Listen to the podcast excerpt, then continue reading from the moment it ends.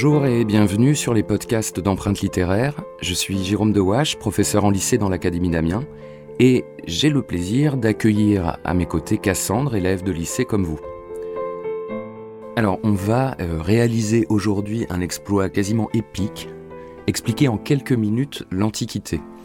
Comme c'est une vaste euh, période, le mieux c'est peut-être de partir de, tes questions. Ah oui, donc euh, j'en ai une première. Mhm. À quoi correspond la période de l'Antiquité? Alors, longue période qui correspond en fait à deux grandes civilisations pour nous, qui vont être fondatrices dans notre culture occidentale euh, méditerranéennes et européennes, et qui sont euh, la Grèce et Rome.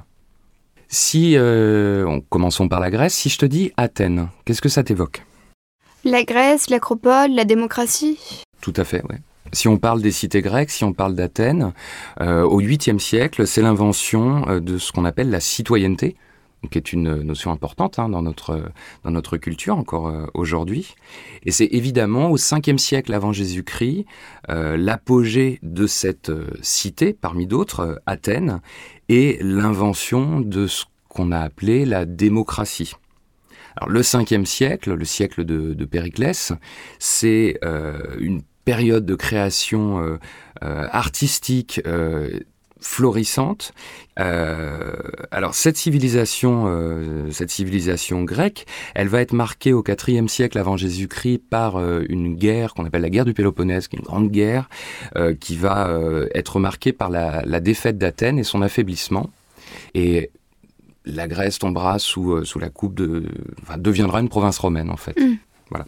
Ça c'est le premier, premier élément. Le deuxième c'est Rome. Alors si on dit Rome, qu'est-ce que ça t'évoque? La République romaine, l'Empire euh, romain, mais aussi euh, Romulus et Rémus. Bah, tu as assez bien résumé finalement euh, un peu l'histoire romaine. Alors effectivement, il y a cette fameuse légende de la fondation de Rome en 753 avant Jésus-Christ, Romulus, Rémus, la Louve. si on devait résumer tout l'Empire romain en quelques mots, on parlerait de trois périodes. Une première période qui a été celle de la royauté, euh, et qui va durer jusqu'en moins 509. Mmh. Là, c'est l'instauration, l'avènement de ce qu'on appelle la République, autre mot important pour nous, hein, c'est l'invention de ce mot euh, République. Euh, alors plus, plus l'Empire romain s'étend, plus il s'étend en Europe et sur le bassin méditerranéen, et plus il est marqué aussi par des conflits, des guerres civiles. Et ces guerres civiles vont amener à la chute de la République, et à l'instauration, euh, alors on marque symboliquement la date de 27 avant Jésus-Christ, à l'instauration d'un troisième régime qu'on a appelé l'Empire, euh, et qui va euh, durer jusque au 5e siècle, à la fin du 5e siècle après Jésus-Christ. L'Empire, à un moment donné, est tellement vaste qu'il va se scinder en deux. On parlera d'un empire d'Occident et d'un empire d'Orient. L'Empire d'Occident, c'est celui qui est, euh, euh, anéanti euh, au 5e siècle par les invasions barbares. Voilà, ce sont les deux grandes civilisations de l'Antiquité dont nous sommes en fait les héritiers. D'accord. On entend souvent parler de l'influence des auteurs grecs et latins. Quels sont-ils? L'influence, elle est énorme. elle est énorme, comme, comme on disait, c'est vraiment des civilisations euh, fondatrices pour, euh, pour notre propre culture, notre culture encore aujourd'hui. Euh, il y a des genres qui sont des genres inventés par les Grecs et les Romains et qu'on va retrouver par la suite.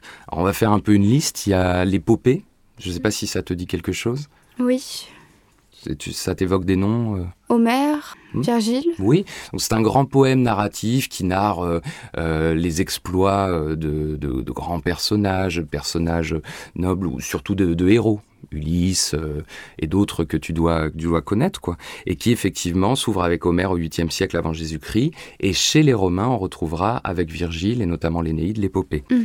Il y a évidemment le théâtre, les origines du théâtre occidental que nous connaissons à travers le culte du dieu Dionysos, la naissance de la tragédie au 5e siècle, qu'on retrouvera également, un genre, la tragédie, qu'on retrouvera à Rome, imité mais aussi adapté par les Romains, euh, par Sénèque par exemple. La tragédie, elle pose les grandes questions, à la fois euh, contemporaines pour, euh, pour l'époque antique, hein, et des questions universelles euh, sur euh, l'homme euh, dans la cité, le rapport au Dieu, la question de la transgression, tout ce qui nous définit finalement en tant qu'humains. Si on poursuit, c'est aussi l'éloquence, l'importance de la rhétorique, de la parole. la parole donne, enfin finalement est une arme et elle permet euh, d'obtenir la victoire. Elle est représentée, alors peut-être tu as des, noms de... Tu connais euh, certains grands orateurs euh, antiques? Cicéron Oui, très bien. Très bien, orateur romain. on avait également donc en Grèce Démosthène. Alors on a cité l'épopée, la tragédie, l'éloquence, il faut citer la poésie. la poésie aussi bien la poésie amoureuse à travers la poétesse Sappho, mais euh, la poésie, euh, ou le poète Tibulle chez les, chez les latins, mais aussi une poésie qui, qui, dit les plaisirs de la vie à travers un auteur comme, euh, comme, comme Horace. une poésie en fait antique qui a des accents plus personnels en fait. Mm. Poésie et puis fable. Ésope invente la fable, genre repris par Phèdre, poète latin, et là, on est dans une poésie plus, plus didactique, mais que tu connais avec euh, La Fontaine. D'accord.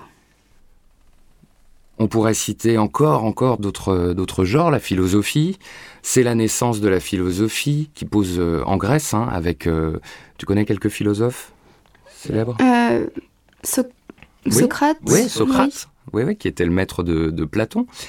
et la philosophie qui, qui bah, qui, interroge le rapport de l'homme à la nature, de l'homme à la nature, au monde, au cosmos. Euh, et dans l'Antiquité, euh, qui, qui, qui, est une espèce de, recherche euh, d'une forme d'harmonie justement, de, bien-être qu'on cherche à trouver dans, dans, le monde dans lequel on vit, une forme de bonheur si tu, mm. si tu préfères. Quoi. Il y a l'histoire également. Alors pas l'histoire telle que nous l'entendons aujourd'hui dans un sens scientifique, mais des écrivains qui euh, racontent euh, les événements qui, deviennent finalement des conteurs de l'histoire de leur temps. Voilà, en résumé, mais c'est il y en a beaucoup, les, grands genres en fait euh, dont nous sommes les héritiers.